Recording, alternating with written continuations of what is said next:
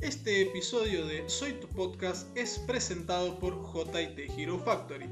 JT Hero Factory, el lugar donde tenés todos tus coleccionables. En Guardia Vieja 4274 puedes visitar su Instagram como arroba Hero Factory.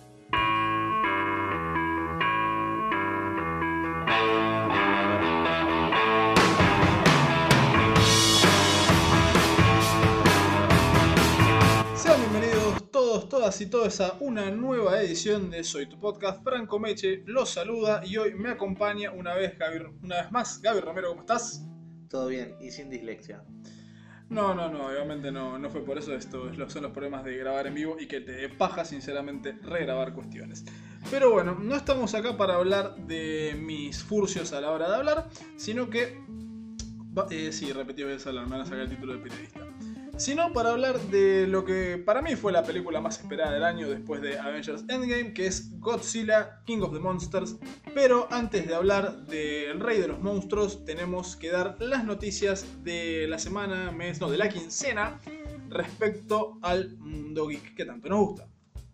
Bueno, vamos a empezar con una de las discusiones más importantes de este año, que no es ni Cristina ni Macri, que no es Sergio Massa, que no es River y Boca, que es Robert Pattinson ha sido oficializado como el nuevo Batman. Repercusiones, Franco Medici. Yo lo voy a bancar, eh, más allá de que el chiste fácil del vampiro brilloso va a caer de maduro. eh, Robert Pattinson es un buen actor, ha hecho buenos dramas, así que tiene mi visto bueno para ser el nuevo Cape Crusader, aunque a mí me hubiese gustado que sea John Hamm. Lo mismo dijo de Jared Leto, solamente voy a decir eso y vamos a seguir. Bueno, empezamos con las malas noticias, seguimos en DC ya que estaba con pocas noticias.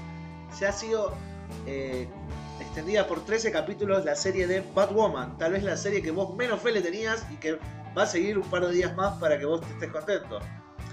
A ver, eh, Batwoman no es un mal personaje, pero no vería una serie de Batwoman. Si querían hacer una serie de un personaje femenino fuerte de la Batifamilia, yo hubiera empezado con Gatúbela o en su defecto con Batichica. Bueno, ahora sí empezamos con las malas noticias, en serio, que es la cancelación de la serie Thing. Una serie a la cual yo le tenía mucha fe, pero que bueno, la baja audiencia y algunas que otras eh, rispideces entre producción y actores y todo ha generado que la serie sea cancelada. Yo personalmente juntaría Swamp Thing con eh, Constantine y lanzaría un producto más parecido a Justice League Dark, que seguramente sería más redituable.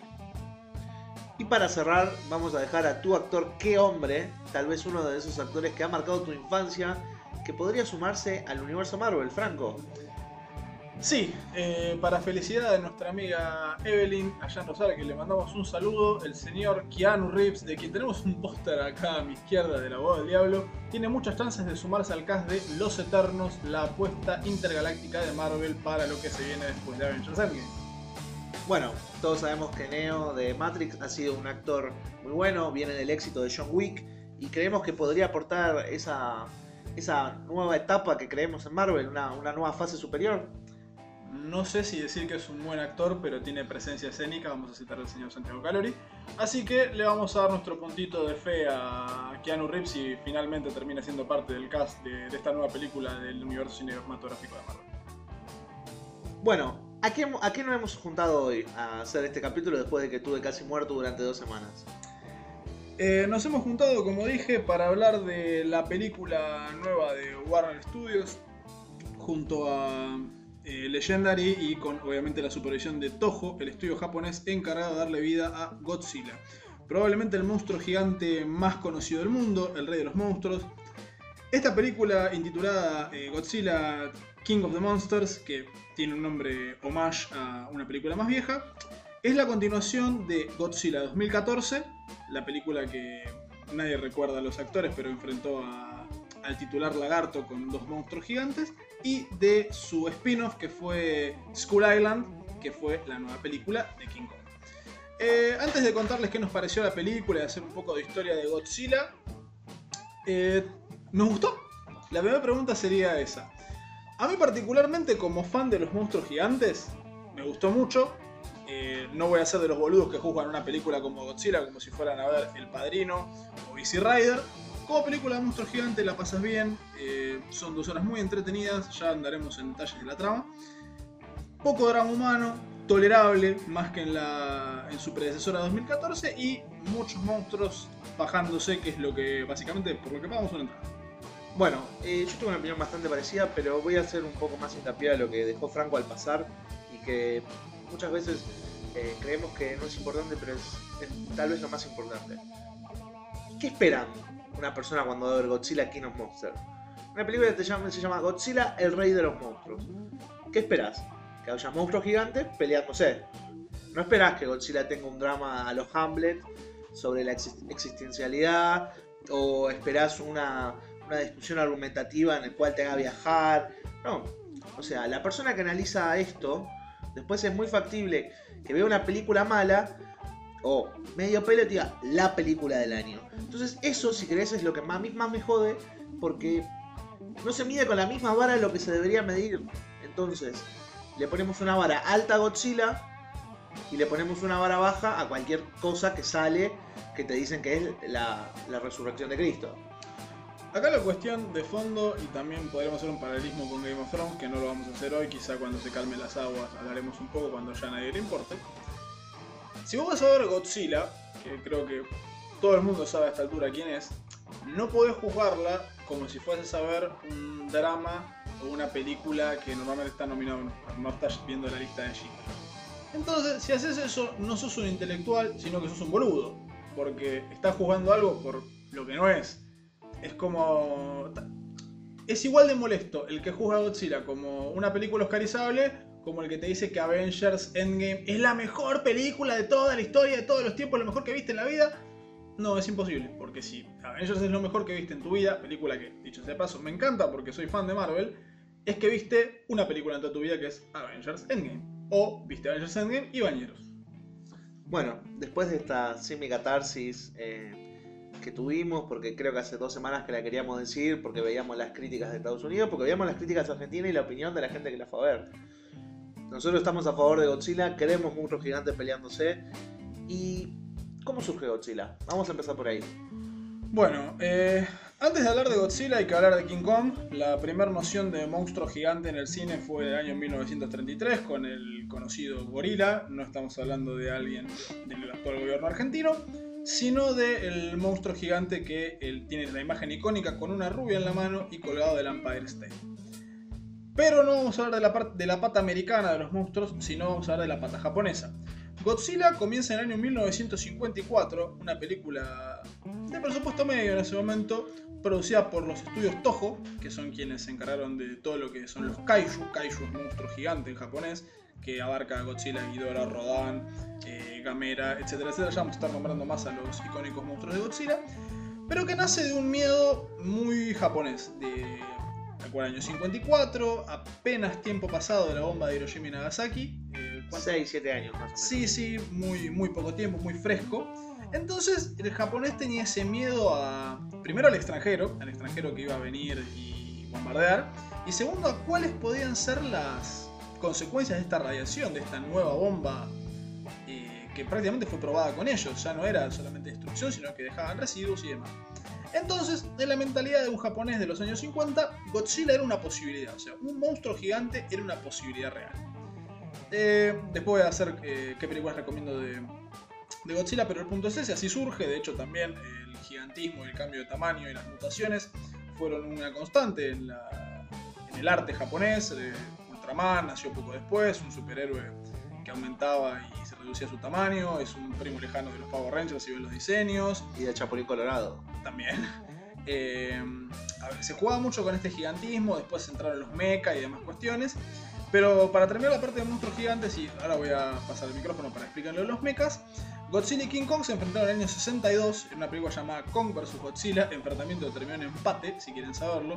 La leyenda cuenta que el corte americano le daba la victoria a Kong y el corte japonés a Godzilla, pero nunca se pudo comprobar. Y después del año 65 tuvimos a Gamera, el monstruo gigante, que para el que no lo conoce, Gamera es una tortuga gigante que se transporta de un lugar a otro rodando en su caparazón. Lo cual es un espectáculo bastante raro del estudio Daiei. Pero bueno, eh, eso es básicamente la, la historia, a grosso modo, de los kaiju. Pero, Gamera es el DC de, de Godzilla. Sí, sí, sí, exactamente. Eh, Toho y Daiei, y vendría a ser un Marvel DC japonés, con, en mi opinión, siendo Godzilla mucho más exitoso. De hecho, la última película de, de Daiei respecto a Gamera es del año 2006. Mientras que, bueno, Godzilla sigue haciendo películas, y cómics y apariciones y demás. Pero lo que es primo de alguna manera de todo el fenómeno Kaiju es el fenómeno Mecha, que todos seguramente hayan visto posiblemente Robotech o hayan visto un robot gigante al pasar en algún lado. Así que esa parte se la voy a dejar a mi compañero que les explique un poco la parte mecha y enseguida hablemos con Godzilla. Bueno, eh, para entender más o menos eh, cómo surge esto, para un peligro como Godzilla, los Kaiju o cualquier monstruo gigante que se quiera acercar, recomendamos el capítulo de los Simpsons en Japón, eh, es necesario pensar cómo defenderse de eso. La primera gran defensa que tuvo Japón para defenderse es Ultraman. Si uno se pone a ver Ultraman, tiene una gran relación con lo que nosotros diríamos Robotech, en otra, en otra época Voltron, en otra época Massinger, en otra época Evangelion. Para que se den una idea, si nunca lo vieron, Ultraman es el padre o el abuelo de los Power Rangers, de, de todo lo que acabamos de nombrar. El primero de todos, busquen Ultraman y si no, pregúntenle a sus padres porque Ultraman llegaba acá y se veía por Canal 7. Además de todo esto, tenemos que entender eh, el rol que cumple. Titanes del Pacífico, digo, todo, todo ese monstruo, el, robot gigante, nosotros nos hemos criado y hemos pensado como una diversión, era también la defensa que tenían los japoneses de pensar cómo hacemos si la radiación empieza a hacer que, las cosas se descontrolen. Entonces, eh, es necesario pensarlo y, y desconstruir un poco de dónde viene. Creo que eh, la, la Ultraman ahora tiene una serie en Netflix, si no se estrenó, se está por estrenar. Ya se estrenó, está basada en un manga que reimaginó los orígenes de Ultraman. Eh, es un 6-7 puntos, pero si quieren ver un anime bastante llevable, la recomiendo.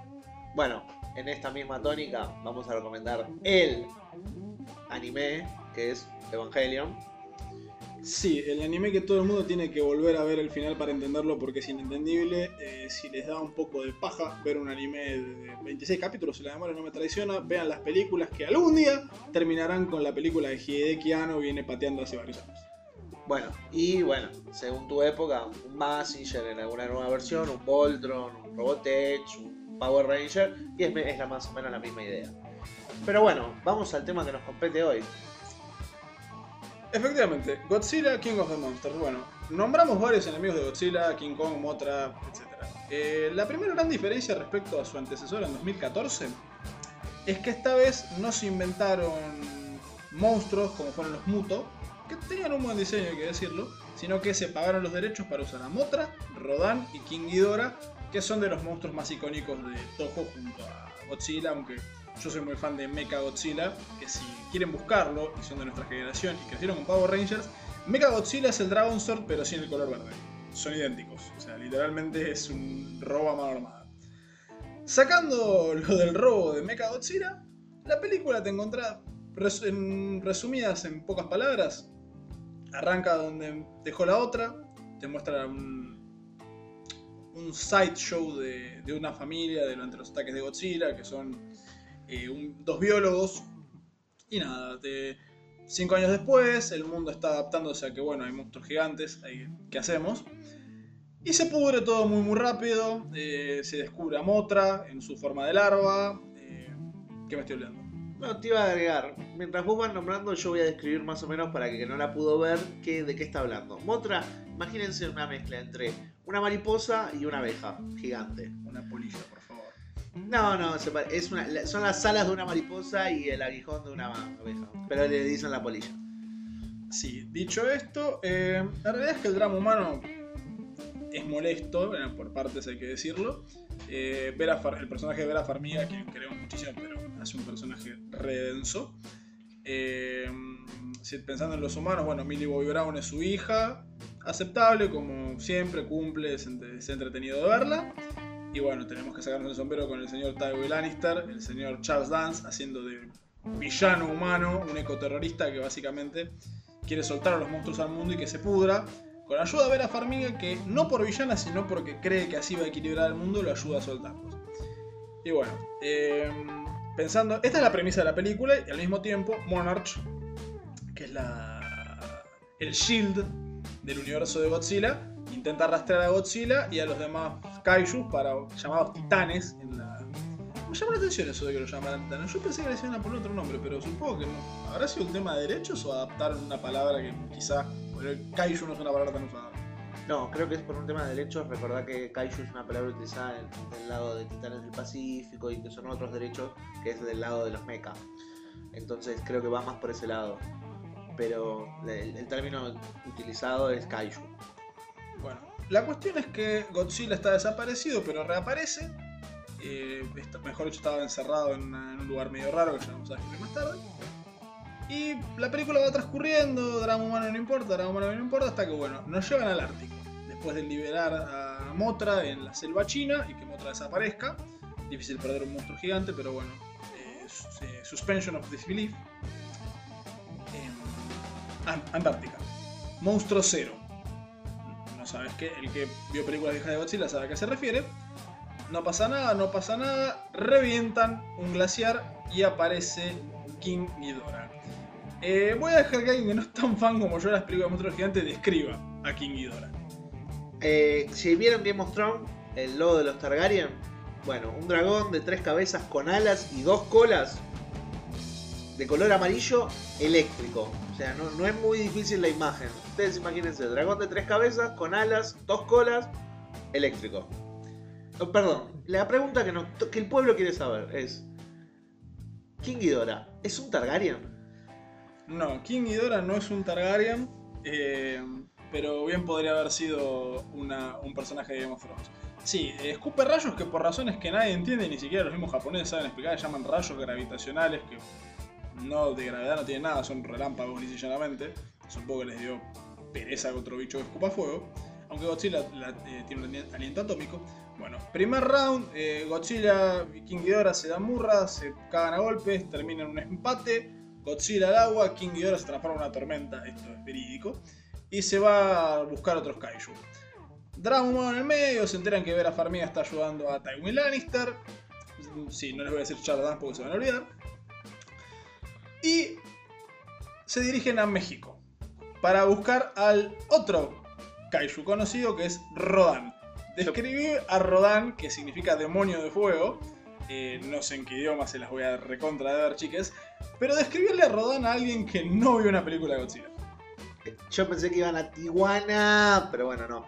Eh, Rodan es un pterodáctilo, un pájaro, gente, de color fuego, de color rojo, porque sale de la lava, porque es un demonio del fuego. No es muy difícil.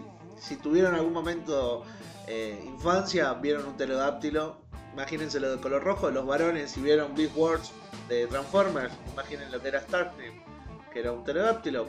Más o menos, este es el menos difícil de todos, para explicarlo. Bueno, y ahí ya se empieza a pudrir y ahí ya directamente se, se pudre sin parar. Eh, Ghidorah se faja con Rodan en el medio del ejército no estadounidense, porque acá es como una, una- asociación sin fines de lucro, Monarch, aunque tienen una tecnología muy de punta. En una nave se llama Argos, hay muchas eh, menciones a Jason y los Argonautas a lo largo de la película, hay muchos easter eggs. Ghidorah y Rodan se dan murra, aparece Godzilla, se da murra con Ghidorah, se empiezan a fajar, vuelan tiros, los humanos sirven para dar perspectiva, lo, que, lo importante es ver monstruos fajarse. Que es lo que, es lo que quiere la gente. La gente me para en la calle y me pide quiero ver monstruos gigantes fajándose. Cuestión que eh, el ejército, ahora sí, el ejército de Estados Unidos dice, muchachos, tenemos una, un arma que estuvimos preparando contra los titanes. Que sí sale un poquito de la nada, fue la única parte que me molestó un poco porque no hay explicación previa.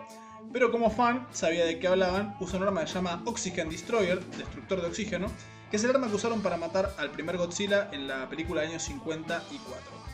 Eh, puede tener ramificaciones a futuro que explicaremos después, pero tiran la bomba, Godzilla no muere pero queda moribundo, King Ghidorah no le hizo ni cosquillas, y después de fajar a Rodan, Rodan inclina la cabeza reconociendo a quien ahora era el rey de los monstruos. King Ghidorah, por razones que no entendemos, emite un, grito que empieza a despertar a todos los titanes a lo largo del mundo, en total 17, que serían 3 en realidad, descontando los que ya les dijimos y empiezan a aparecer en todo el mundo.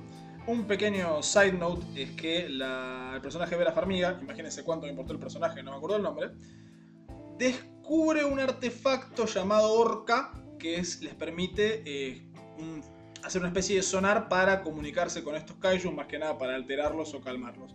Es, el punto de la trama para despertar a los kaijus, pero repito, el personaje es bastante odiable.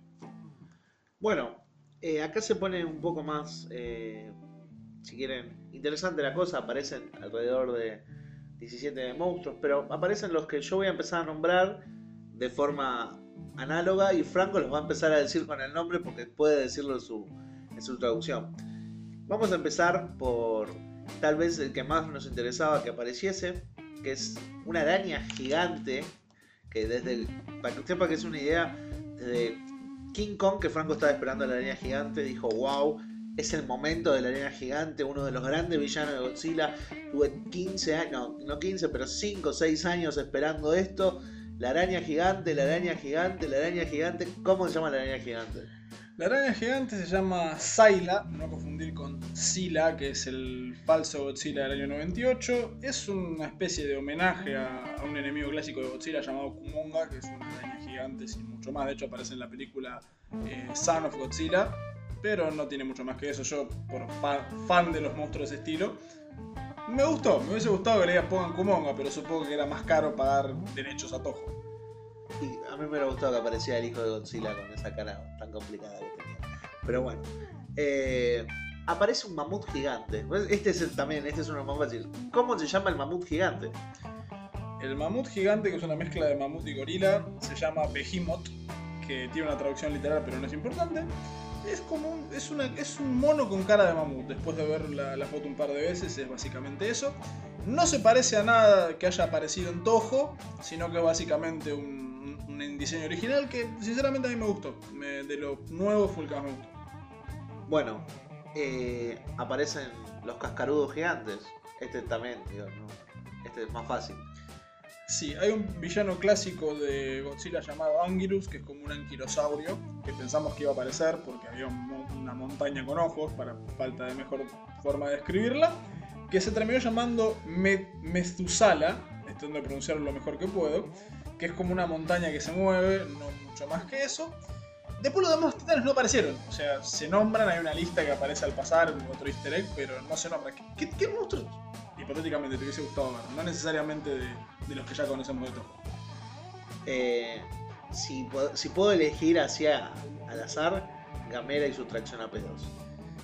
Sí, eh, da- otro side note, lo que los fans, me incluyo, queremos ver hace años es Gamera contra Godzilla, pero ningún estudio americano logró comprar, o mejor dicho, alquilar los derechos de Gamera y Godzilla para ver eso. Sería digno.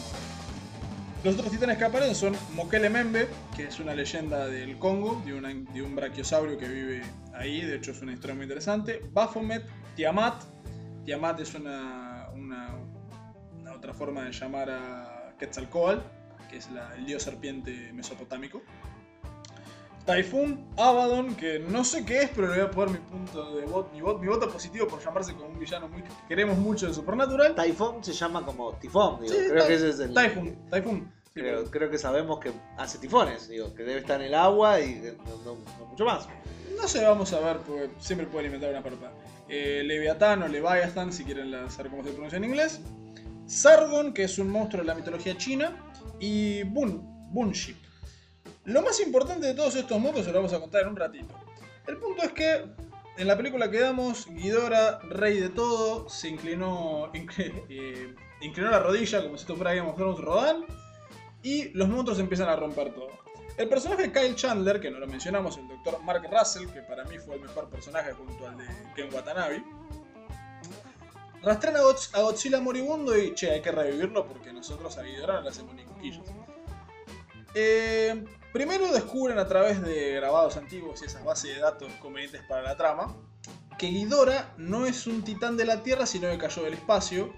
Eh, me gustó mucho que respetaran el origen extraterrestre de King Ghidorah porque bien podrían haber hecho una falopeada como hicieron en esa horrible película animada de Netflix, que Ghidorah son tres relámpagos con, forma morfa, que eso no es Ghidorah, eso es una mierda. Pero bueno, necesitaba decirlo. Eh, también le voy a pegar a Mechagodzilla, pero eso cuando haga las recomendaciones. Y nada, hay una escena bastante emotiva entre que Ken Watanabe lleva una bomba nuclear, donde anida Godzilla, que dicho sea paso descubren que la Tierra es hueca, supongo que bien por los terraplanistas. eh, descubren que la Tierra es hueca y que había una sociedad que veneraba a Godzilla y ahí tiene como una ciudad que tiene como una, la falta de mejor palabra, una pérdida de radiación nuclear donde Godzilla come. Y con la explosión de la bomba atómica revive para convertirse en lo que se apodó en Japón como Super Godzilla, que es el Godzilla todo brilloso que se ve en el tráiler, Azul. azul, y que eh, y es del mismo tamaño que Ghidorah, porque nos olvidamos de mencionar que en el primer enfrentamiento Ghidorah es más grande que Godzilla, acá están en igualdad de tamaño. ¿Cómo describirías ese momento? Porque yo como fan este, tenía mi recuerdo de la película que era Godzilla contra Destroyer. Bueno, primero antes que nada voy a empezar por, lo más fácil. El doctor Senizawa, que es el, el señor que lleva la bomba atómica, por lo menos respetan que si vos te acercás mucho a una bomba atómica te morís de radiación. Digo, Chernobyl, y aprovechemos esa onda para explicar esas cosas. Segundo, eh, Super Godzilla creo que era como... Para los que vieron cuando éramos chicos Dragon Ball Z, para Franco fue como cuando Goku se transformó por primera vez en Super Saiyan gritando Freezer. Bueno, físicamente fue lo mismo, se paró, le pegó, le tiró pochoclos al señor que estaba enfrente, todo. Es un momento muy interesante que el que, que los humanos tengan que sacrificarse por el monstruo y que los monstruos de la película terminan siendo los humanos. Y eso es tal vez lo más lo más crudo y ese es el mensaje de la película en sí. Que nosotros podemos hacernos los salvadores, Greenpeace, ayudar a un montón de cosas, pero muchas veces terminamos siendo los monstruos de estos planetas, de nuestro planeta. Eh, segundo, en ese enfrentamiento Godzilla le llega a arrancar una cabeza, es algo también que nos estábamos olvidando, a Ghidorah, y le, cre- le vuelve a crecer porque tiene una capacidad de autorregeneración, Ghidorah. Eso es algo que no, de vital importancia, porque si le va arrancando pedazos y se le vuelven a crecer, Ghidorah es bastante difícil de matar. Pero creo que fue uno de. Creo que es el segundo mejor momento, porque después voy a decir cuál es el mejor momento de esa película. Sí, eh, pensando en lo de Ghidorah, como todos estos monstruos están inspirados en algo, si bien Ghidorah es un dragón de tres cabezas, como ya dijimos, el tema de la regeneración y las dos colas están más cerca de la hidra del mito de Hércules que de un dragón. Pero bueno, es un detalle menor. Entre todo esto de monstruos fajándose y rompiendo todo, Millie Bobby Brown se roba el Orca, este objeto que es como una valija con parlantes, una valija con parlantes, medio raro, y la conecta al estadio de un estadio de Boston que voy a suponer que era de fútbol americano por el tamaño. Red Sox. Me parece que eran las medias rojas. De béisbol, es verdad, si ustedes sepan disculpar, acá vamos al fútbol, si hay alguien de Estados Unidos o de Venezuela le pedimos mil perdones.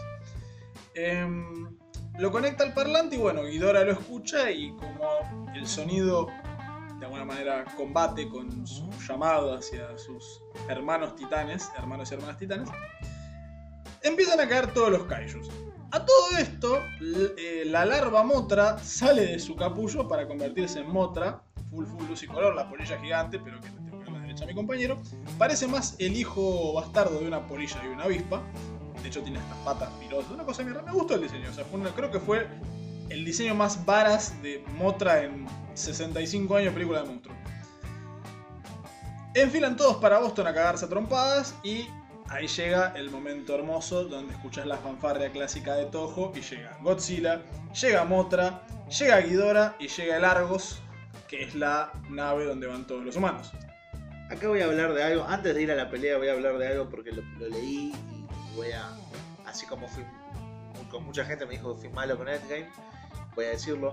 Sí, cuando Godzilla sale y hace como que se para y, y da un rugido tipo un alien- de aliento atómico para arriba, está medio del océano. Pero gente, yo sé que el océano es profundo. Pero si se van a poner tan minuciosos con Godzilla, de que Godzilla no estaba parado sobre nada para hacer eso, pido la misma rigurosidad para todas las películas. Porque si no, digo, le empezamos a buscar explicación científica a todo y después se quejan cuando una película de Nolan les parece aburrido. Pero esto es muy sencillo, a ver, repito lo que dije al principio, estamos viendo una película de monstruos y tiene que haber en algún punto una suspensión del descreimiento porque estoy viendo una película de un reptil gigante que se mutó con radiación, o sea, no le puedo estar pidiendo una coherencia extrema. Le pido coherencia dentro de esa película, o sea, si vos me decís que Godzilla se alimenta de radiación y lo revivís con amor, un saludo a Nolan en una de sus unas pocas cagadas que tiene a mi, a mi gusto, ahí hay un problema. Pero después, ¿dónde está parado? ¿Dónde no está parado? ¿Qué sé yo? Son los que después te quieren decir que Endgame es una obra maestra con todo lo que me gustó de la película. Pero bueno, en fin. Llega el momento de la verdad. Eh, Godzilla contra Ghidorah van, se fajan, rompen cosas. Los humanos, los humanos es hermoso porque sirven para dar perspectiva a los chiquitos que son al lado de eso y ves cómo vuelan las piedras en quilombo, va, quilombo viene, Ghidorah tira rayos, Godzilla tiene aliento atómico, van, vuela, llega Rodan a molestar. Rodan no llega a molestar dos minutos que aparece Motra. Y Motra, en otra hermosa pelea de Motra contra Rodan, lo apuñala, que yo pensé que lo había matado, pero al final no, pero lo deja fuera de combate. Y ahí viene uno de los momentos más clásicos de las películas de Godzilla, que es, así como el superhéroe salva a alguien, bueno, hagan de cuenta los que vieron Dragon Ball Z, Motra es el Krillin de ellos. Mueren todas las putas películas que aparece. Revive como un capullo, que casi siempre, pero muere siempre. Y siempre lo mata el más malo de todos. Bueno, y acá se. Volviendo al. Perdón, este debería haber sido el momento Goku. ¿Se acuerdan cuando Gohan se transforma en Super Saiyan 2? Le digo, a los varones, digo, déjenme ser un poquito, digo, en esto. Machirulo. Machirulo, sí, sí. Que, que se enoja porque lo matan al, al compañero y, Al y se, Andrés, al Andrés y 16. se pone al Andrés 16 y se pone como trastornado y explota todo. Bueno, en ese momento, cuando Motra se sacrifica por Godzilla, le da toda la, la radiación que tenía a, a Godzilla y Godzilla le cae toda la radiación y se pone en un rojo Sandro. Como para que ustedes me entiendan, un rojo sangre y Sandro, Roberto Sánchez presente, que dijimos, ahí sí nos paramos los dos y empezamos, fuimos todos a Godzilla, tiraste piedra y corriste sin parar.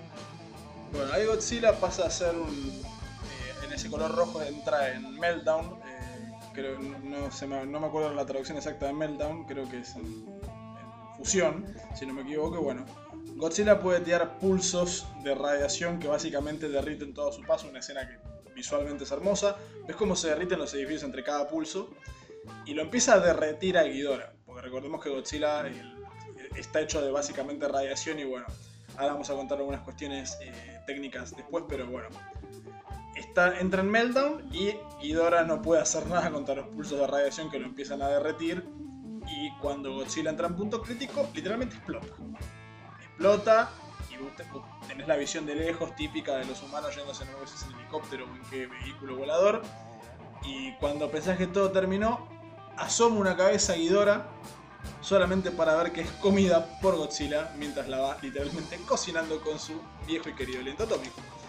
La película termina con todos los titanes que describimos antes, con Rodan a la cabeza, llegando a Boston e inclinándose ante el nuevo rey de los monstruos, que bien podría gritar, sigo siendo el rey.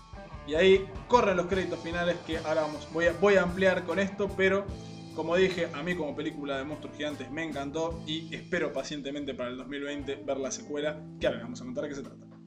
Bueno, lo mismo. Creo que la película, eh, el final es, es muy bueno. Digo, no, no iba, a, decir correcto, sé, que se entendió que iba a decir correcto. El final es muy bueno, digo, te sorprende con, como una nueva transformación de Godzilla.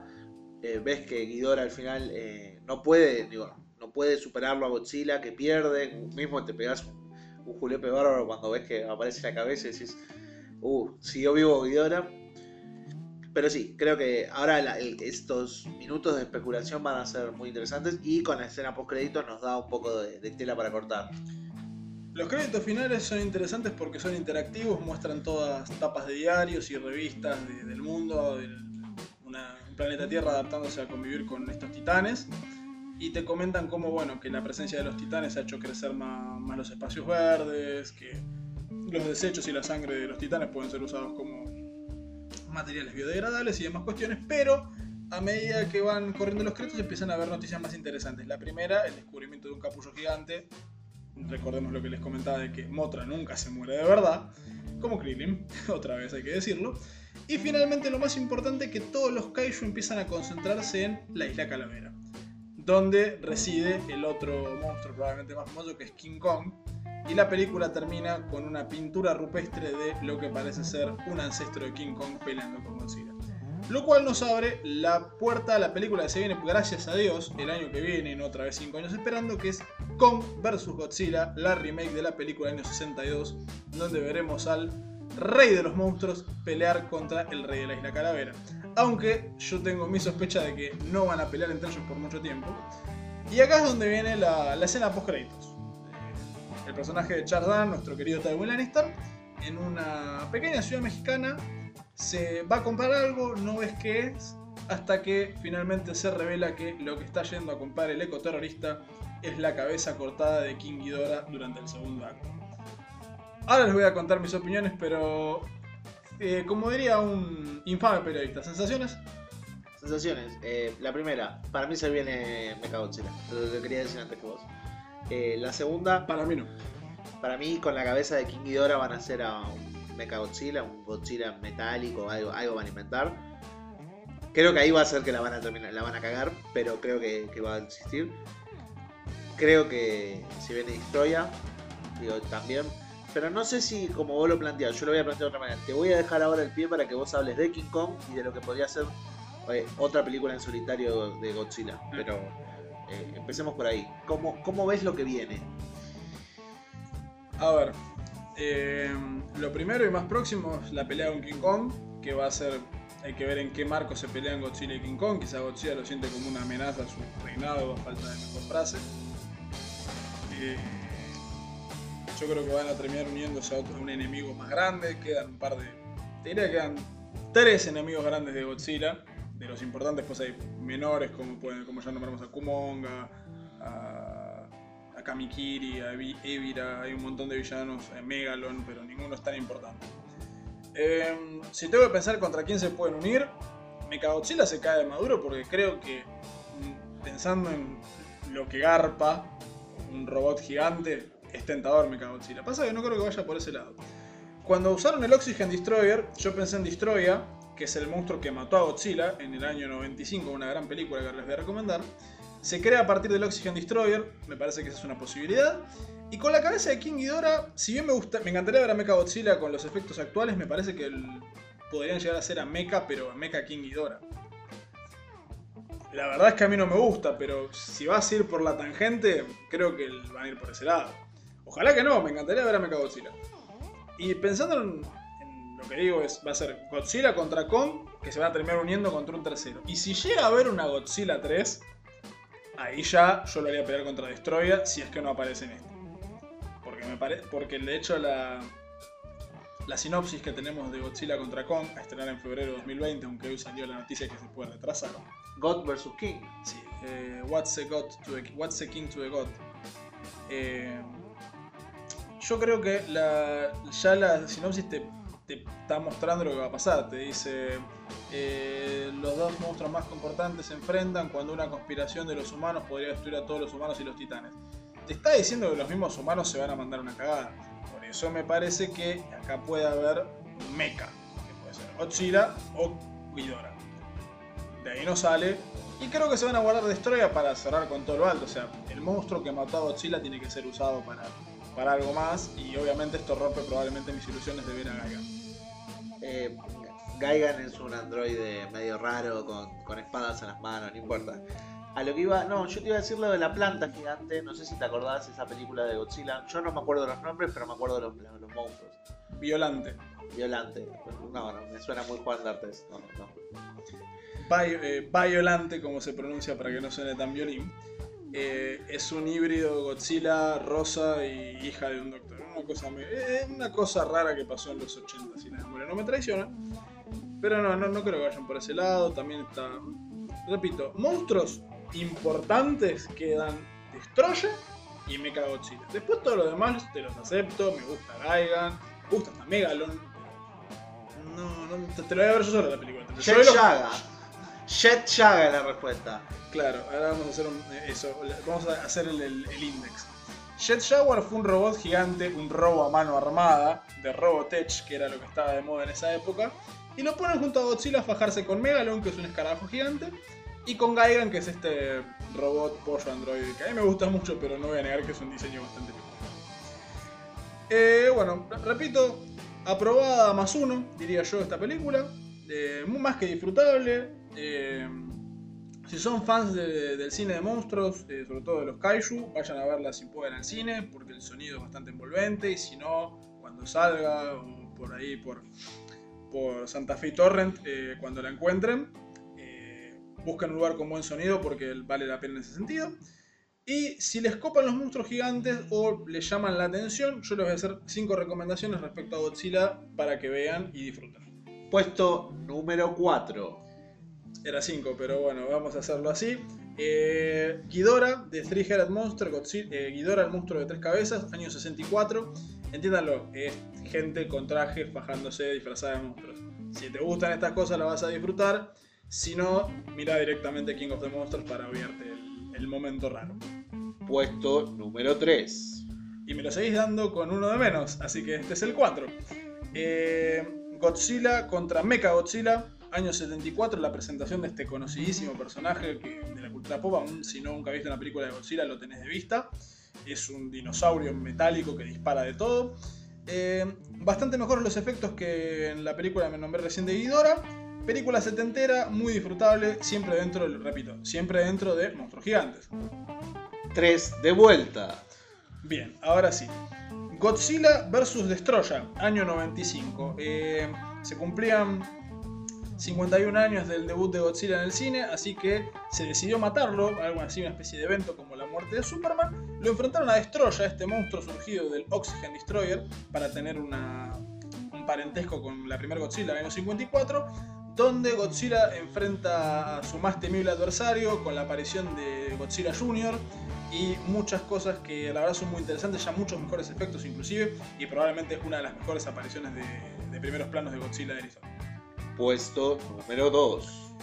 Por supuesto, siempre voy a recomendar la Godzilla original, la película del año 54, eh, más allá de, repito, que es un poco ridículo el concepto, más que disfrutable, en blanco y negro, una gran escenografía, las maquetas son increíbles y bueno, eh, hay que conocer la historia para poder disfrutar bien esta película. Puesto número 1. Acá voy a hacer trampa y va a estar dividido en dos, porque les voy a dar la versión vieja si, les, si disfrutaron lo que les dije antes, si no les voy a dar una versión nueva que la pueden ver sin haber visto nada.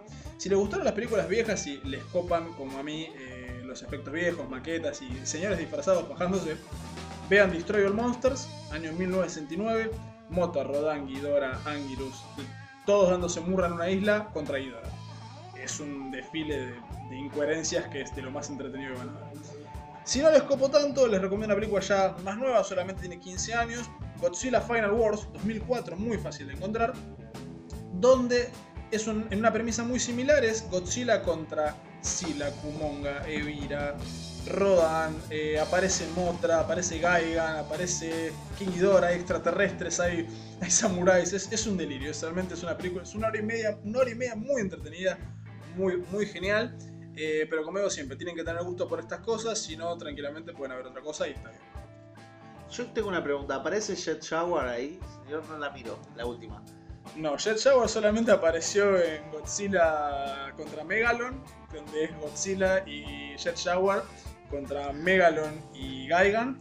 Si quieren ver algo muy ridículo, pongan, pongan Godzilla, eh, escena de la cola o tail scene y van a ver ese momento falopa hermoso donde Godzilla surfea en su cola para pegar una patada. De lo más delirante que van a ver probablemente en estas películas, y es mucho decir. Eh, y si quiero ver bailar a Godzilla tipo Adam West, Sí, hay una. No recuerdo en cuál película ahora, pero Godzilla hace un baile de victoria donde empieza a meter un baile medio raro y psicodélico. Y nada, es otro momento falopa, que lo voy a coronar con un momento falopa que no hemos nombrado mucho, pero que a mí me gusta, que es cuando Godzilla se enfrenta a Edora, un monstruo de polución, una película bastante difícil de ver, pero que en un momento Godzilla se pone como sentado como indio y empieza a flotar tirando humo. De hecho, si ves el DVD en la selección de escenas, la escena se llama Algo que no ves todos los días. bueno, eh, ¿cómo seguir después de Godzilla? eh, Godzilla en modo Cherokee. Pero bueno, eh, Franco, eh, para la semana, bueno, no para la semana que viene, pero para la próxima vez que vos y yo nos veamos, va con trampa, eh, ¿cuál es la consigna? Bueno, eh, para que entiendan, el próximo capítulo del podcast vamos a estar hablando seguramente de mujeres en el cine. Me va a estar acompañando una amiga mía para hablar, así que ya estaremos adelantando cosas cuando llegue el momento.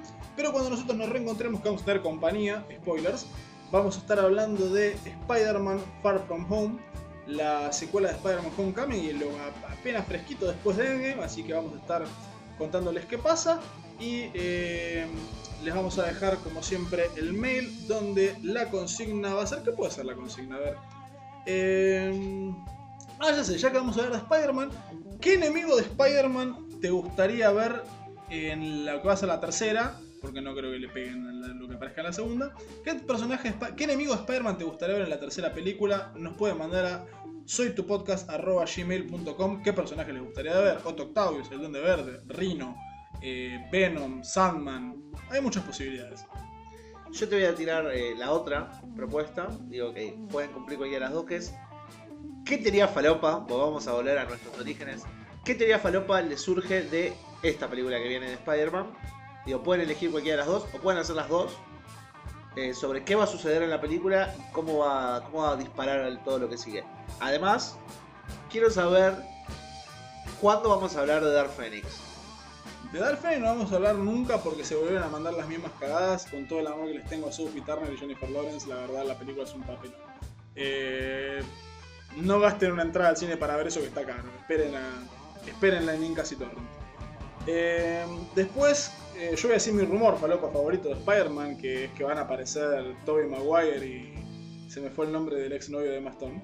Andrew Garfield. Y Andrew Garfield pues, podrían aparecer con el tema del multiverso. Esa es mi- ese es mi rumor falopa favorito. Después mi teoría falopa la voy a anotar para, para la próxima.